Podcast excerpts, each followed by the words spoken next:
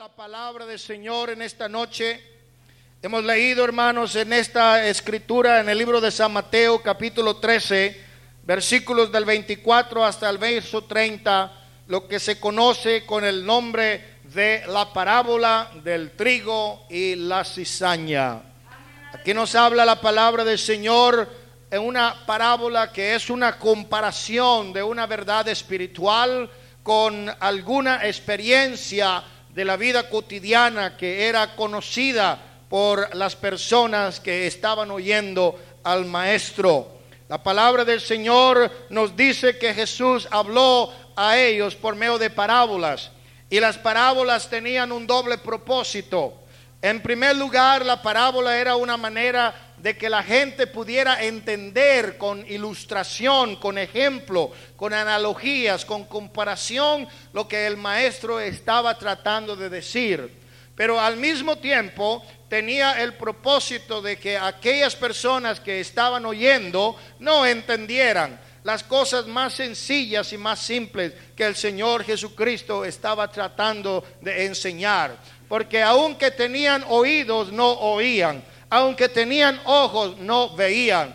Aunque eran personas grandes, ya personas adultas, no comprendían las cosas que un niño pequeño pudiera comprender. ¿Por qué? Porque sus entendimientos estaban entenebrecidos, porque su razonamiento estaba perturbado por sus propias filosofías, por sus propias interpretaciones, por sus propias creencias, por sus propios dogmas, por sus propias tradiciones y no podían percibir lo espiritual. La palabra del Señor nos dice, al hombre natural las cosas espirituales le son locura, porque hay que discernirlas espiritualmente. El que es espiritual interpreta lo espiritual y el que es natural solamente mira a través de los sentidos y la razón humana. Por esta razón el Señor hablaba en parábolas y había momentos en que los mismos discípulos, su grupo íntimo de compañeros y de estudiantes que andaban con él día y noche y estaban ah, muy cerca del maestro, ellos a veces no entendían lo que el Señor les quería decir. Pero allí en la intimidad de sus lugares donde ellos se recogían para reposar, alguno le preguntaba, maestro, ¿Qué quiso usted decir cuando habló esa parábola? Bueno, en esta noche tenemos aquí una parábola que se llama la parábola del trigo y de la cizaña. Y nos habla acerca del reino de los cielos. Y nos dice que el reino de los cielos es semejante a un hombre que tenía un terreno grande y lo había preparado, lo había deshiervado, lo había despedregado, había trazado surcos, había puesto un sistema de irrigación y dice que allí en aquel campo él plantó la buena semilla. Hermanos, en otra ocasión, cuando el Señor Jesucristo predicó una parábola que se llama la parábola del sembrador, dice que el sembrador salió a sembrar y la semilla cayó en buena tierra. Y dice la palabra del Señor que Jesús dijo, la semilla es la palabra. Jesucristo vino a sembrar la palabra. Él vino a plantar la semilla en el corazón de la gente. Él vino, hermanos, a poner ese grano que podía germinar y dar crecimiento. Dice la palabra del Señor que cuando comenzó Juan el Bautista el ministerio de predicar el, el, el mensaje que estaba anunciando la venida del Señor Jesucristo, y él en cierta ocasión, estando predicando, movido por el Espíritu Santo, en el libro de San Lucas, ahí también nos habla en el capítulo 3 ah, y nos habla acerca del mensaje que estaba predicando este hombre llamado Juan el Bautista.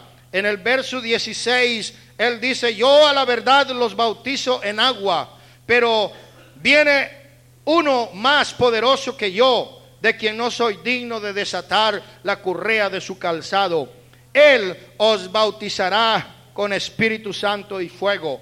Y la palabra sigue diciendo, su aventador está en su mano y limpiará su era y recogerá el trigo de su granero, quemará la paja en fuego que nunca se apagará. ¿Por qué razón? Porque el Señor estaba enseñando por medio de Juan el Bautista y después posteriormente por medio de él que decía a la gente, haced frutos dignos de arrepentimiento. Haced frutos dignos de arrepentimiento. Y las personas dice eh, que, que, decían, bueno, ¿por qué tenemos que dar frutos si nosotros tenemos a Abraham por nuestro padre? Porque dice la palabra del Señor, Jesús dijo, Abraham puede levantar hijos aún de las piedras. Pero él dijo, el hacha está puesta a la raíz de todo árbol que no da fruto. Y todo árbol que no da fruto se va a cortar y va a ser echado en el fuego. Alguien diga gloria a Dios. Manos, desde el comienzo del Evangelio, el Señor empezó a decir que se arrepintieran y que dieran frutos dignos de arrepentimiento. Yo creo en esta noche que Dios espera de todos y cada uno de nosotros que demos fruto, un fruto que a Él le agrade. Gloria al nombre del Señor. Un fruto, hermano, que a Jesús eh, le provoque comer. Hay muchos frutos que son frutas malas. A mí me gusta mucho la lechosa, que se llama en, en aquí papaya. Y me gusta a veces tomar el jugo de la papaya con leche y bastante azúcar. Pero hay personas que cuando prueban la papaya hacen una cara amarga y como que no le gusta. Hay frutas que para unos son sabrosas y para otros son horribles. Hermanos, yo quisiera ser una fruta que a Jesús le agrade, una fruta que Él esté complacido de poder saborear. Gloria Señor, alguien que yo pueda agradar a Dios a través de mis frutos. La palabra del Señor dice, el árbol por sus frutos se conoce. Gloria Señor, donde quiera que está un árbol de, de, mango, lo podemos conocer porque miramos que tiene fruta de mango. Cuando vamos y vemos una mata de manzana, sabemos que es un árbol de manzano porque podemos ver el fruto del manzano. Y cuando miramos un cristiano, podemos ver que es un cristiano porque es un árbol que tiene frutos que solamente un árbol de cristiano puede dar. ¿Cuántos alaban y glorifican? El nombre del Señor Jesús. Alguien diga gloria a Dios. Siempre el Señor espera de nosotros frutos. Dice aquí esta parábola que mientras el Señor de la ciega dormía, vino su enemigo. Hermanos, yo quiero decir que el campo es en este sentido representativo del mundo. Y dice la palabra del Señor que la buena semilla es el Hijo del Hombre, el campo es el mundo y la buena semilla son los hijos del reino. Alguien diga gloria al Señor. Yo quiero decir esta noche, hermanos, que cada uno de nosotros antes éramos extranjeros, antes éramos ajenos a los pactos y las promesas de Dios.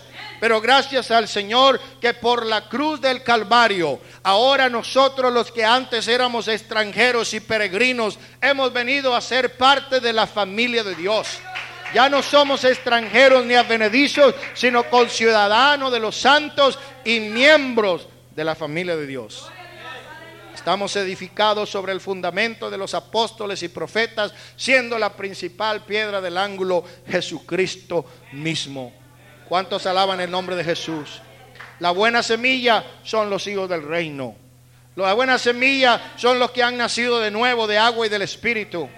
La buena semilla son todos aquellos que se han apartado de las tradiciones de la religión y se han convertido al único y sabio Dios verdadero. Aquellos que no andan creyendo en una trinidad de personas inventadas por Atanasio, sino que creen en un solo Dios Gloria a Jesús. Se llama Jesús. Esos son los hijos de Dios. Esa es la buena semilla. Y en el campo hay hijos de Dios.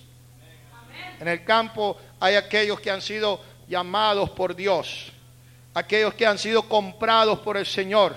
Aquellos que han sido rescatados de su vana manera de vivir. No con cosas corruptibles como oro plata, sino con la sangre preciosa del Señor Jesucristo. Hermanos, el Señor nos ha hecho real sacerdocio, nos ha hecho nación santa, nos ha hecho pueblo adquirido. para que nosotros proclamemos las virtudes de aquel que nos llamó. Gloria a Jesús. Somos los hijos de Dios. La palabra del Señor nos dice que la iglesia de Dios es la casa de Dios, es la iglesia del Dios viviente, columna y baluarte de la verdad. Alguien alabe el Señor. Somos hijos del reino. Pero también en el mundo hay lo que se parece como si fueran hijos de Dios.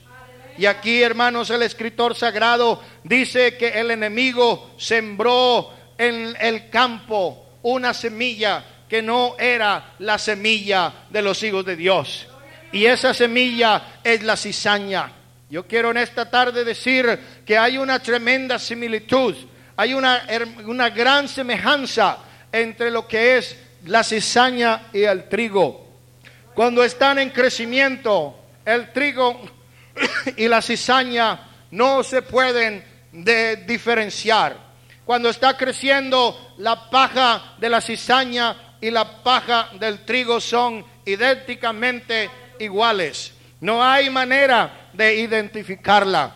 Amados hermanos, aquí hay algo que nosotros debemos ponernos a pensar, porque muchas veces podemos mirar que no hay diferencia entre los que son de la buena simiente y los que son de la mala simiente. Vemos que no hay diferencia entre aquellos que se llaman ser cristianos y aquellos que no lo son. Vemos que no hay diferencia entre aquellos que son hijos de Dios y aquellos que son hijos del malo. Una vez alguien dijo, el Señor Jesucristo puso la iglesia en el mundo, pero luego vino el diablo y puso el mundo en la iglesia. El Señor lo reprenda. Aleluya.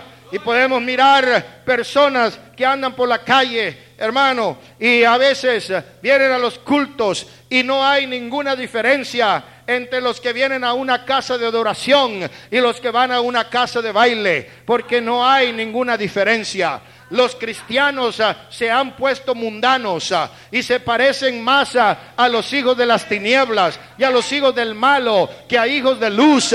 y podemos mirar, hermano, que hay mucha semejanza entre el trigo y la cizaña. Y algunos dicen, no, así le agrada al mundo, que me vea de esta manera o que ande de esta forma, le agrada al ojo del hombre. Pero yo quisiera preguntar esta noche, ¿qué es mejor que agrademos el ojo de Dios o agrademos el ojo del hombre? El que quiera agradar ojo de hombre o honra de hombre va a recibir. Pero el que quiera agradar a Dios, gloria y honra de Dios va a recibir. Que Dios nos ayude, hermanos, a apartarnos de todo aquello que nos identifica con los hijos del malo.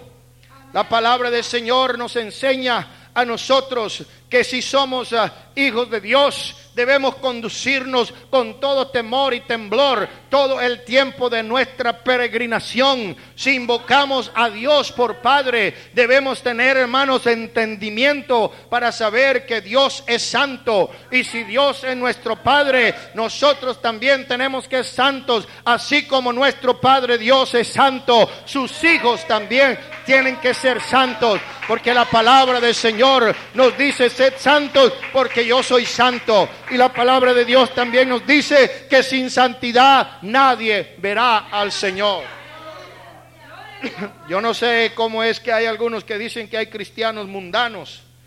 No pueden haber cristianos mundanos, ni pueden haber mundanos cristianos, porque nadie puede servir a dos señores. Nadie puede adorar a Dios y adorar al mundo. Porque la palabra del Señor nos dice que el que se hace amigo del mundo se constituye enemigo de Dios.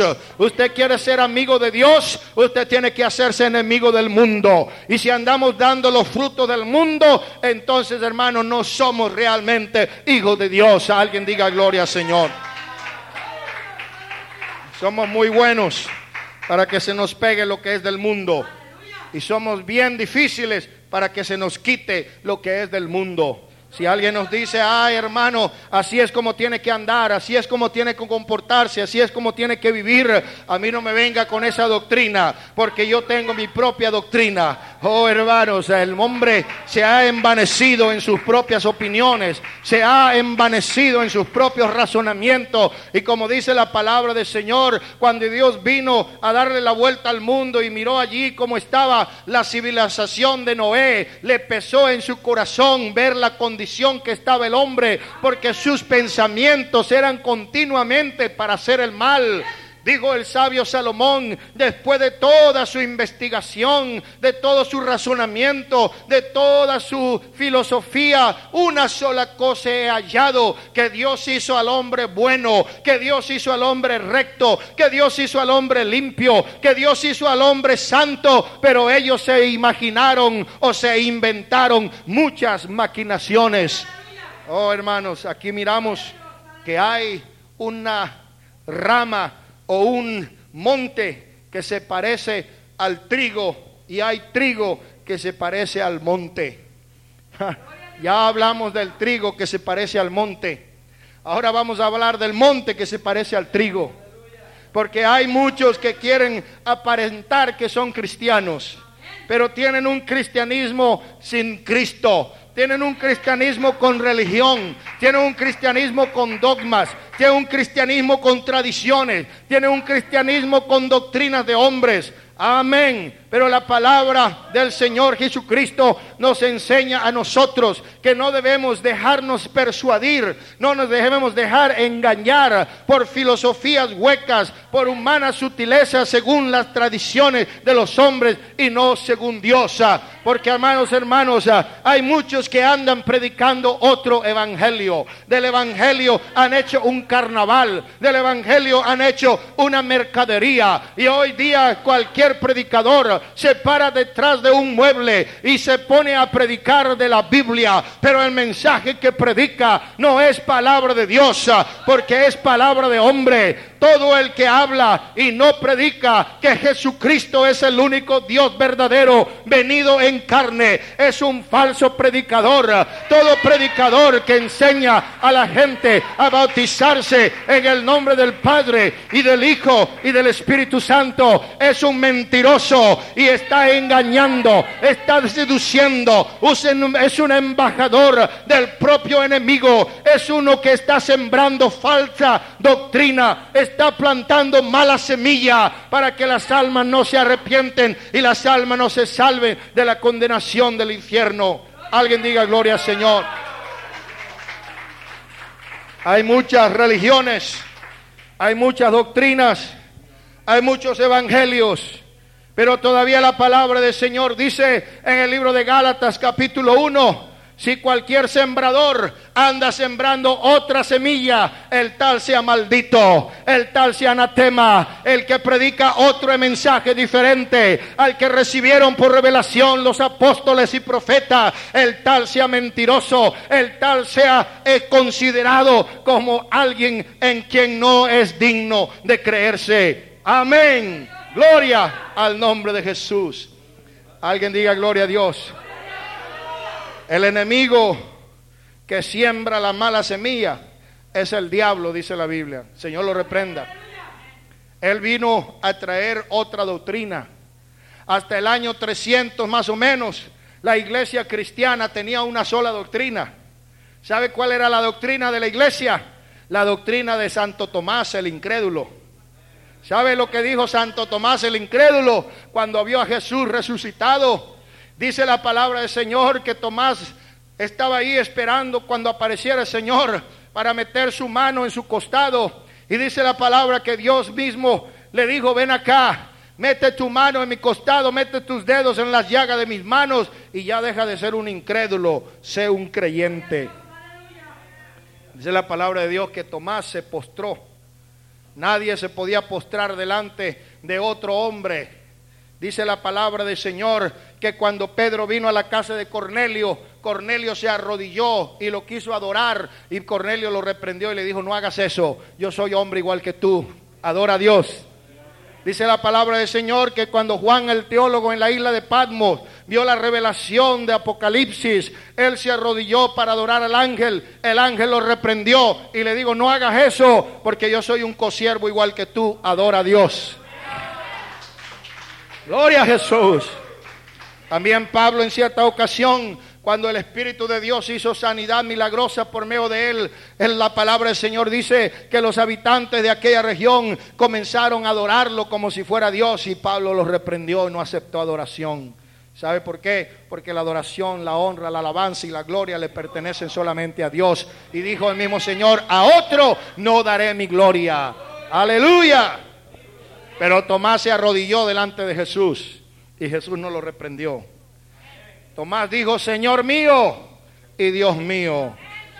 Y Jesús no lo reprendió. ¿Sabe por qué? Porque Jesús es Señor y es Dios a este mismo Jesús a quien vosotros crucificaste, Dios lo ha hecho Señor y Cristo. La palabra Señor es la misma palabra que se usa en el Antiguo Testamento para Jehová. Jehová y Jesús es la misma persona. Jehová y Jesús es el mismo Dios. Jehová y Jesús no son dos personas divinas en la Santísima Trinidad, porque solamente hay un solo Dios y uno es su nombre.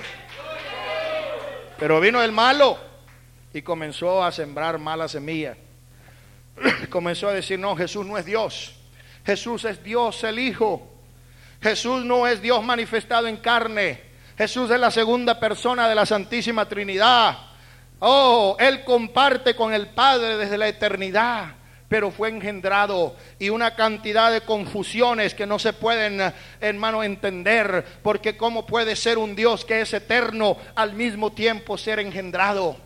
El Padre y el Hijo y el Espíritu Santo son iguales, pero el Hijo es mayor que el Padre. ¿Cómo pueden ser iguales y uno es mayor que otro? Hermanos hermanos, ¿sabe por qué esto no se puede entender? Porque fue obra del mismo diablo que vino a sembrar la mala semilla. Y hoy en el mundo hay trigo que se parece cizaña y hay cizaña que se parece trigo. Hay cristianos que se parecen mundanos y hay mundanos que parecen cristianos. ¿Ah? Pero dice la palabra del Señor que el hacha está puesta a la raíz del árbol. Todo árbol que no dé buen fruto será cortado y echado al fuego. Hay árboles que dan fruto, pero es malo. Dan fruto, pero es amargo. Dan fruto, pero no sirve para nada. Dan fruto, pero es venenoso. El Señor quiere cristianos que den fruto y fruto bueno. Mano, dice la palabra del Señor que en una ocasión vino Jesús a comer de una higuera y resulta que buscó y buscó y la higuera no tenía más que hojas. Dijo el Señor, nunca más nadie coma de ti. Al día siguiente pasaron por el mismo lugar, la higuera estaba seca, aún las hojas que tenía se le habían caído y se le estaban comiendo los gusanos. ¿Sabe por qué? Porque el Señor dice, el que no da fruto será cortado. Gloria a Dios. Todo aquel que no dé fruto será cortado y echado en el infierno porque no es de los hijos del reino, sino que son hijos del maligno. Mano, en la iglesia nosotros vamos a encontrar de todo. Vamos a encontrar, hermanos, diferentes caracteres, personalidades, gustos, diferentes formas de ser.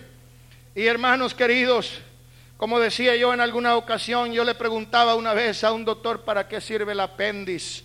Y dijo, no sirve para nada, sino para dar problemas. Porque un apendicitis, hermano, puede matar a una persona si no se atiende a tiempo. Y si usted va a ver que es el apéndice, es una tripita, hermano, como una tripita de pollo, así chiquitita. No sirve para nada, pero cuando se inflama, se revienta y mata a las personas. y algunas veces hasta dentro del cuerpo de Cristo hay apéndices que se inflaman y quieren matar el cuerpo. Gloria al Señor. Gloria a Dios. En una ocasión estaba hablando con un hermano y me dice, hermano, a los árboles hay que recortarles todas esas ramas malas para que crezca bonito. Algunas veces el Señor, hermanos, también tiene que empezar a recortar todas esas ramas secas, porque Él dice, pámpano que en mí no lleva fruto, será cortado y echado al fuego. El Señor dijo, separados de mí, nada podéis hacer. Nosotros no podemos dar frutos si no estamos conectados con la vida verdadera. Nosotros no podemos dar frutos si no estamos injertados al tronco espiritual que se llama Jesús. Nosotros no podemos dar frutos, hermanos, si no estamos ahí, ahí alimentándonos de la savia divina que corre por ese tronco que es la vida verdadera. Yo soy la vida verdadera, dijo Jesús. Si nosotros no andamos pegados de Jesús, hermanos, no vamos a dar ni ramas, nos van a salir gusanos y piojos. Pero cuando nosotros estamos conectados con Jesús, cuando estamos ahí pegados eh, del tronco de la vida verdadera, hermano, vamos a dar uvas del tamaño de una ciruela, porque nos estamos nutriendo de la savia espiritual. Gloria al nombre de Jesús. Pues resulta, hermano, que creció el trigo y creció la cizaña. Y vinieron los obreros y le dijeron al patrón, ¿acaso tú no sembraste buena semilla? ¿Cómo es entonces que en el campo hay cizaña? El Señor, hermano, no se sorprende con estas noticias, porque nuestro Dios es omnisciente. En su sabiduría divina Él todo lo conoce. Los tiempos de los tiempos de los tiempos están abiertos delante de los ojos de Dios. Para Él no hay nada oculto. Para Él no hay nada lejano. Para Él no hay futuro. Él es un Dios que todo lo sabe y todo lo conoce.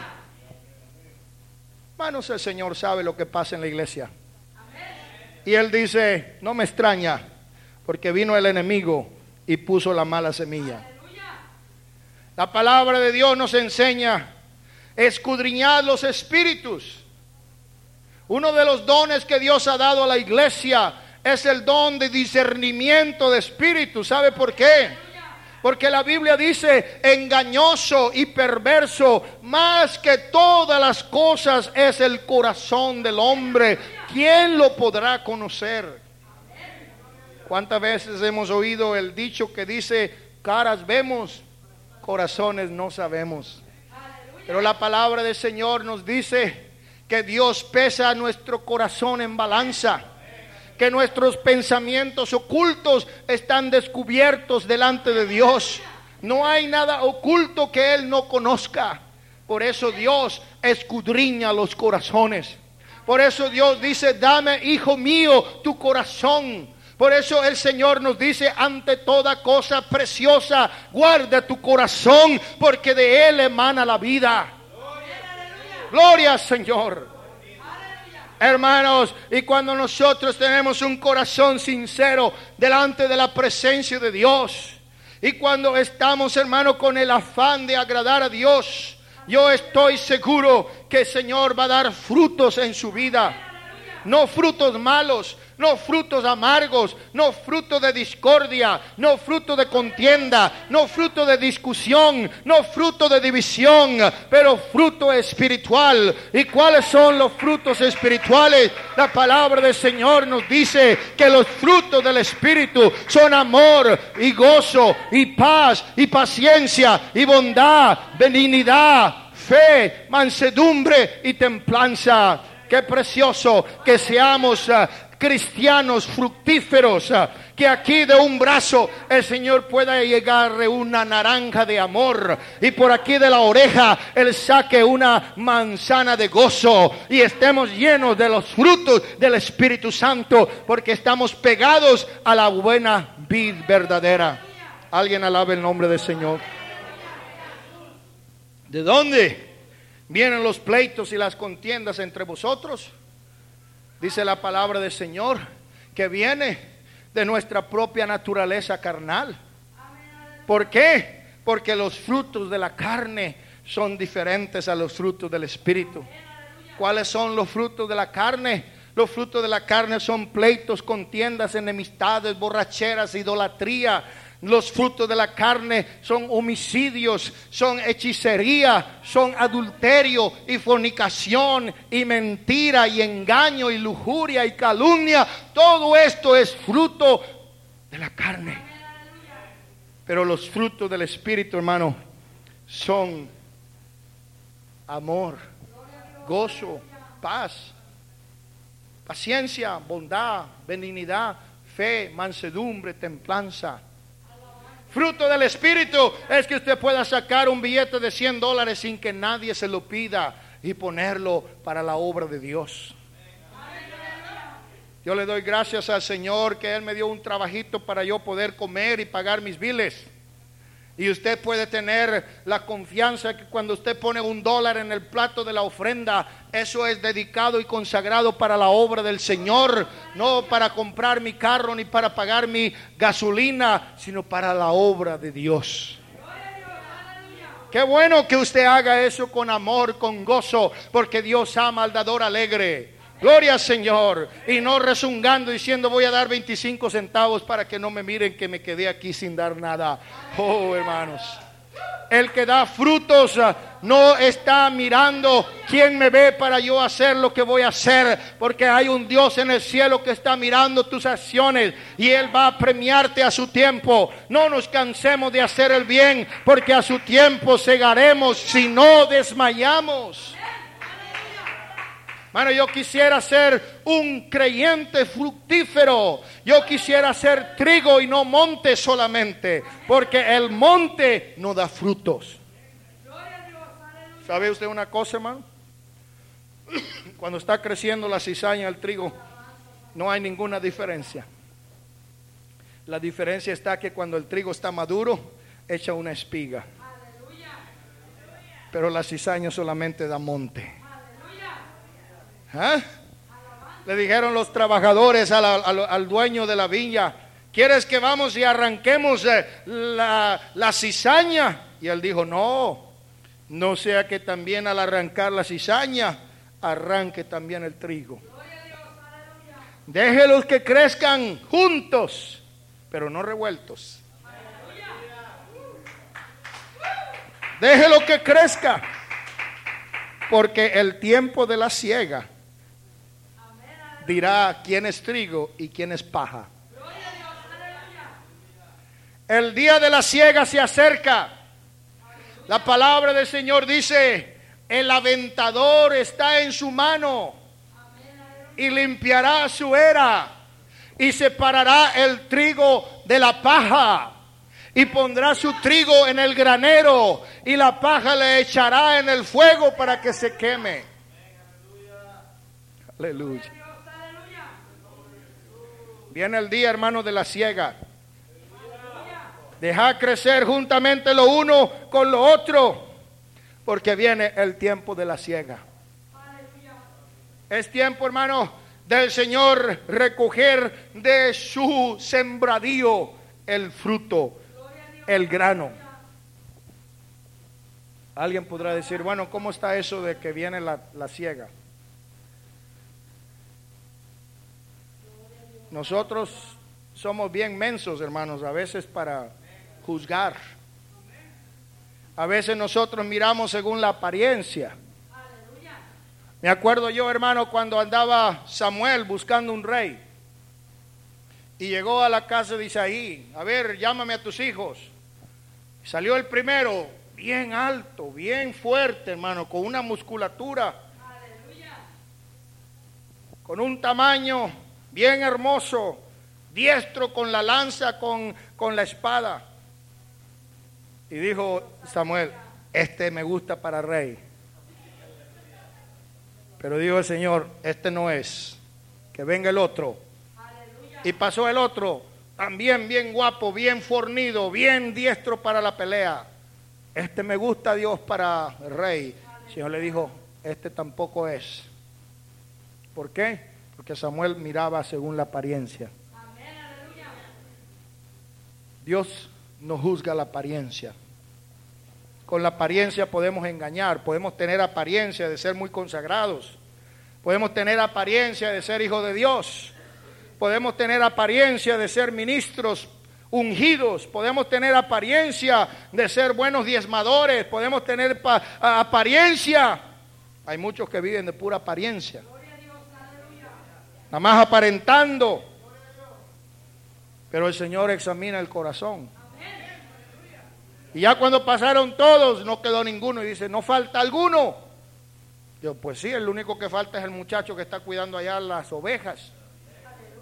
Pero yo no creo que Dios le interese ese mocoso. Y es un cipote ahí bien menso. Ahí se la pasa hablando, hablando con las cabras y hablando con las ovejas.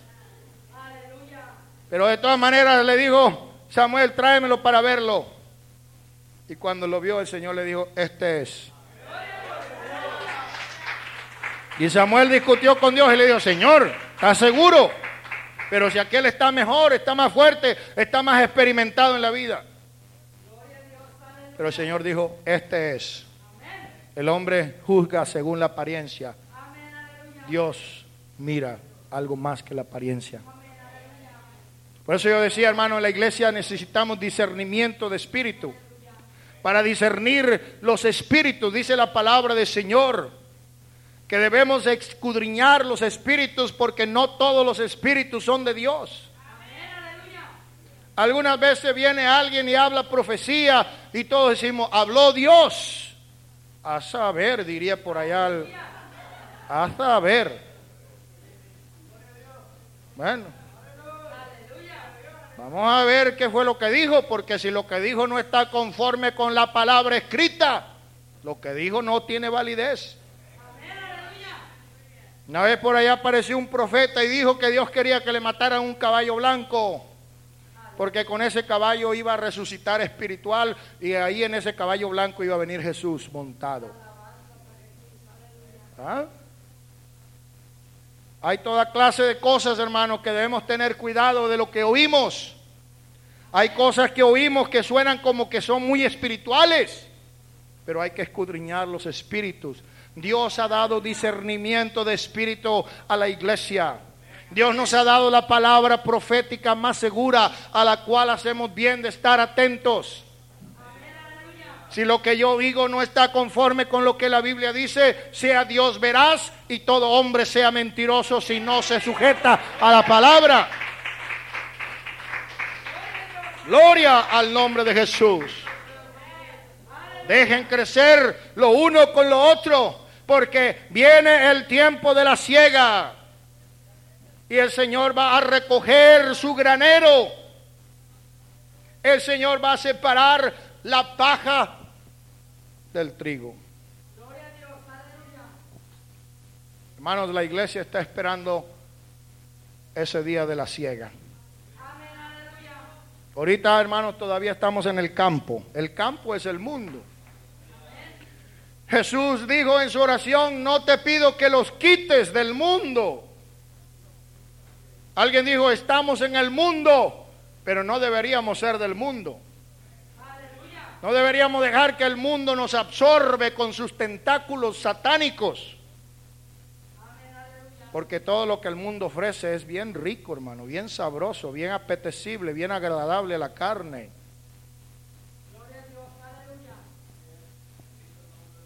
Yo me pongo a pensar cómo se puede pasar uno desde las 6 de la tarde hasta las 10 de la noche mirando la televisión y cuando viene al culto, si es de dos horas, le parece muy largo y empieza a protestar y a criticar, porque se está perdiendo lo mejor de la novela. ¿Ah? Hermanos, ¿somos carnales o somos espirituales? A veces dejamos nada más que un poquito de levadura leude toda la masa. ¿Cómo empezamos? Con la mentira del diablo, nada más para ver las noticias. Nada más para ver las noticias, a ver qué está pasando en el mundo. Pero esa es la mentira más, más diabólica que puede haber, porque la Biblia dice, un poquito de levadura leuda toda la masa. Y yo miro que ahora los psicólogos y los comunicadores sociales y los pedagogos y los maestros están haciendo estudios para ver el efecto negativo que tiene mirar la televisión en la conducta de los niños y en el rendimiento escolar y se han dado experimentos y han demostrado que a mayor número de horas que pase un niño mirando la televisión incrementa su potencial de violencia, bajan sus grados en las calificaciones de la escuela y comienza a tener más problemas de conducta. Y sin embargo hoy día nosotros como cristianos cerramos cerramos los ojos ante la evidencia y decimos, eso no importa, eso no es malo, eso entretiene a los hijos en la casa para que no anden por allá afuera haciendo cosas peores. ¿Qué peor puede ser, hermano, que todo el mugre que está entrando por los ojos de nuestros propios hijos y nosotros mismos? Ahí estamos contemplando, hermano, tantas cosas que nos edifican. Pero hermano Rivas, si usted quiere que yo siga viniendo aquí a esta iglesia, ni siquiera vuelva jamás a mencionar esa palabra porque ya no vuelvo. ¿Somos paja o somos trigo, hermanos? ¿Somos frutando, somos fructíferos o somos pura, puro bagazo, puro monte? Depende de nosotros, hermano. ¿Qué quiere Dios que nosotros hagamos? Que demos frutos que debemos de ser pura paja, que debemos de ser pura palabra, que debemos de ser pura apariencia y realmente nos hagamos en árboles que dé fruto. El Señor dijo, todo árbol que no ha sido plantado por mi Padre será desarraigado y echado al fuego. Pero dijo el Señor, pero vosotros sois plantíos de Jehová. Y a vosotros le ha agradado a Dios entregaros el reino. Somos hijos del reino. Estamos en el mundo, pero no deberíamos ser del mundo. Estamos en el mundo, pero no deberíamos comportarnos como se comporta el mundo. Estamos en el mundo, pero no deberíamos hablar como habla el mundo. Estamos en el mundo, pero no deberíamos cantar las canciones que canta el mundo. Estamos en el mundo, pero no deberíamos andar detrás de los que son del mundo. Porque somos un pueblo santo, una nación santa, una iglesia escogida por Dios y el tiempo de la siega se acerca cuando el Señor separará el trigo de la paja. Uh, gloria a Jesús, Señor. Ayúdame a no ser pura paja. Ayúdame, Señor, a dar frutos dignos de arrepentimiento. Ayúdame, Señor, a ser un cristiano que realmente tú te puedas agradar. ¿Mm?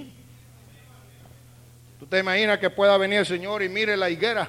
Pura hoja, puro bla bla, pura apariencia, tiene muchas hojas, pero no tiene higos. Nunca más alguien coma de ti. Se la comieron los gusanos. Pero amados hermanos, el Señor es paciente con nosotros. Nos habla por allá una parábola de que vino el dueño a ver aquella plantación y miró una planta ahí que no tenía frutos. Y le digo el dueño al cuidador, córtala. Está nada más estorbando ahí, tomando un lugar que no le aprovecha nada. Tal vez ese espacio ahí donde está esa mata pueda ser ocupado por alguien que dé frutos. ¿Sabe una cosa? Usted puede estar ocupando un puesto en una silla aquí en la iglesia que lo puede estar ocupando otro que realmente quiera servirle a Dios. Y lo que yo siempre le he dicho, Señor, que una burra no tome mi lugar, como hoy la asna de Balaán. Señor, que una piedra no tome mi lugar. Ahí está, dice el Señor, córtala. Le dijo el cuidador, dame un año más, voy a podar alrededor, la voy a poner abono, la voy a regar. El año que viene, si no da fruto, entonces la cortamos. Dios es paciente con nosotros, hermanos. Dios es paciente contigo, Dios es paciente conmigo. Él conoce nuestra condición. Pensemos en esta noche, si el Señor Jesucristo viniera ahora en este momento, ¿Tiene usted la confianza que el Señor se lo va a llevar? O tendría que decirle, mira, dame un chancecito, Diosito, para ir a arreglar unos problemitas que tengo y luego me llevas. Cuando suene la final trompeta y los muertos en Cristo resuciten primero y los que están vivos sean transformados para recibir al Señor en los aires, se va a cerrar la puerta de la salvación para ti. Hay algunos que dicen, no, pues si no la hago en la primera, me voy en el segundo viaje. Si no me voy en el rapto, me voy después de la tribulación. Me dejo que me corten el pescuezo y no me pongan la marta de la bestia y me voy con Jesús. Pero yo quiero decirte una cosa, eso no va a suceder. Porque cuando el grupo de los gentiles se cumpla, el Señor va a venir y se va a llevar su iglesia entonces Dios volverá su corazón para la casa de Jacob. Habrá salvación para el pueblo de Israel. Pero amados hermanos, no estemos jugando con eso de que si el Señor viene y me deja, me voy en el segundo viaje. Hoy es día de ciega. Hermano, tenemos que pensar, somos trigo, somos paja. Dios no quiere que seamos pura paja. Él quiere que seamos trigo. Gloria Señor. Recoger la cizaña, atarla en manojos para quemarla. Pero recojan el trigo para mi granero. Yo quiero ser trigo del granero del Señor. Un día, hermanos, el Señor enviará a sus ángeles y recogerán de su reino a todos los que sirven de tropiezo y a todos los que hacen iniquidad. Hermanos, dice la palabra del Señor, ay de aquellos que sirvan de tropiezo a uno de estos pequeñitos. No hay cosa más terrible que una leona cuando le molestan a sus cachorritos. Y hermano, nunca usted jamás va a ver a Dios más enojado que le moleste a uno de sus pequeñitos. Dice el Señor, mejor le fuera que se atara una piedra de molino y se lanzara a la profundidad de la mar. Sin embargo, ¿cuántos de nosotros a veces servimos de tropiezo a los que quieren servir a Dios? ¿Cuántas veces nuestras palabras hieren como saetas venenosas? ¿Cuántas veces no nos medimos, hermanos, para decir lo que ofende y lo que humilla y lo de que desacredita al prójimo? Y más a nuestros hermanos. Ahora hay algunos que dicen, ah, qué bueno, eso sí me gusta. Porque a lo mejor se siente acosado o se siente que ha sido bombardeado. Pero hermano, esto es un arma de doble filo. Va para allá y viene para acá. Si alguno llama necio fatuo a su hermano, se está arriesgando a la condenación de la paja, de ser echado en el fuego. Si alguno aborrece a su hermano es homicida y los homicidas no tienen parte en el reino de Dios. Ah, qué bueno. Así que a mí me tienen que amar todos, así sea yo un aguijón. Me tienen que amar porque Jesús dijo, en esto conocerá el mundo que soy mis discípulos, en que os amaréis los unos a los otros. Eso dijo el Señor. Pero también la palabra del Señor, hermanos, nos pone a nosotros responsabilidades, nos pone a nosotros, hermanos, en una situación en la que tenemos que ser cuidadosos,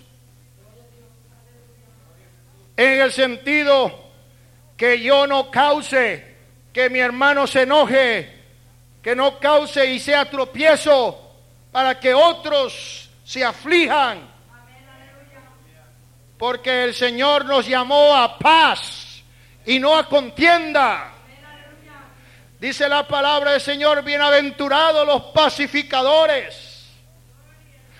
En lo que dependa de vosotros, buscad la paz con todos y la santidad, sin la cual nadie verá al Señor.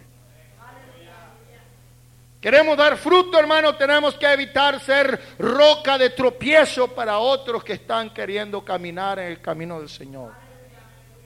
Tenemos que tener prudencia en nuestras palabras, en nuestra manera de decir las cosas, porque muchas veces no es tanto lo que decimos, sino cómo lo decimos. Y por nuestras palabras podemos ofender a nuestro hermano. Después podemos decir, nadie me quiere porque yo les digo la verdad. Pues quién sabe. A lo mejor no está diciendo la verdad como Dios quiere que se diga la verdad.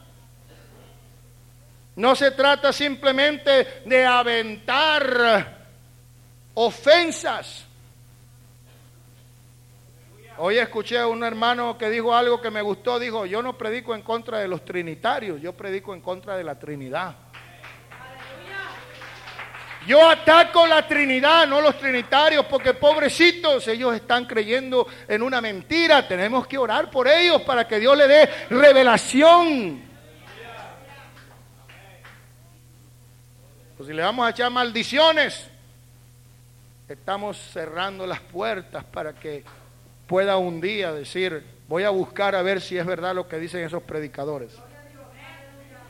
Hay que tener sabiduría, hermano, porque la palabra de Dios nos dice, el que gana alma es sabio. Y si los mundanos usan las estrategias persuasivas a través de los comerciales para que usted compre Colgate o compre Cres o compre Pepsi Cola. Cuanto más, hermano, el pueblo de Dios debe tener astucia, sagalidad, inteligencia para ganar a los que están perdidos para el reino. Nosotros estamos puestos aquí, hermanos, para ganar, para salvar y no para condenar y perder. Esos son frutos. ¿De qué sirve que yo diga, Jesús, aquí vengo? Mire, yo prediqué 35 años. Y en 35 años barrí 70 iglesias. Porque los corría todos. Pues al fin y al cabo eran puros hipócritas los que habían ahí en ese lugar. ¿Usted cree que el Señor le va a dar un premio, le va a dar una corona por eso? No, Señor lo que le va a dar un escobazo y lo va a echar a las pailas más ardientes del último infierno. Porque el Señor nos llamó a buscar y a salvar lo que está perdido. El Señor nos llamó a curar lo que está herido. El Señor nos mandó para poner una venda al que está enllagado. ¿Cuánta gente hay que necesita un poco de lo que usted tiene? ¿Somos paja o somos trigo, hermano? Dios nos ayude a salir de aquí esta noche con la intención de ser hombres y mujeres que den fruto. Porque todos los que sirven de tropiezo y todos los que hacen iniquidad, aunque estén en la iglesia, aunque prediquen, aunque canten, aunque salten, aunque dancen, aunque den diezmos, todos los que sirven de tropiezo y hacen iniquidad serán echados en el horno de fuego, donde será el lloro y el crujir de dientes. Pero a los justos resplandecerá el sol de justicia en el reino de su Padre. El que tiene oídos para oír, que oiga lo que el Espíritu está hablando esta noche a la iglesia. ¿Cuántos alaban el nombre de Jesús? Yo quiero que alguien se ponga en pie y diga en esta noche, Señor, yo no quiero ser paja, yo quiero ser trigo. Yo no quiero ser echado al fuego que arde, yo quiero ser puesto en el granero del Señor. Señor, todo lo que me estorba, todo lo que puede ser causa de tropiezo para otros, Señor, toda mi forma de hablar, mi forma de decir las cosas, mis expresiones, Señor, quítalas si eso estorba para que alguno de tus hijos te sirva. Ayúdame, Señor, a hacer lo que tú quieres que yo sea. Que no sea yo, Señor, la carne, el ego, sino que sea tu espíritu el que me gobierne. Tu espíritu el que me haga, Señor, actuar en la mejor manera. Oh, que sea de provecho para tu obra, Señor. No quiero ser un árbol sin frutos. Por su fruto se conoce el árbol. Porque un árbol malo no puede dar buenos frutos. Ni un árbol bueno puede dar malos frutos. Si usted quiere dar frutos dignos de arrepentimiento, aleluya, aquí está un altar donde usted puede venir y doblar sus rodillas y confesarle al Señor sus flaquezas y decirle, Señor, ayúdame, porque sin ti nada podré hacer Ayúdame, Señor, porque separado de ti, Señor, soy como una rama seca. Pero, Señor, me injerto en tu rama para que tú seas el que me ayudes en esta noche. El que sea, Señor, cambiando mi manera de ser, mi conducta, mi comportamiento, para que yo pueda llegar a ser lo que tú quieres que yo sea. En el nombre de Jesús. Gracias te damos, Señor. Gracias te damos, Jesús eterno. Venimos ante ti, Señor, con corazones sinceros. Venimos delante de ti, Señor, con una gran necesidad. Venimos, Señor, delante de tu presencia para reconocer que solo tú eres Dios y para decirte, Señor, que separados de ti, Señor, no podemos hacer nada. Gracias Jesús.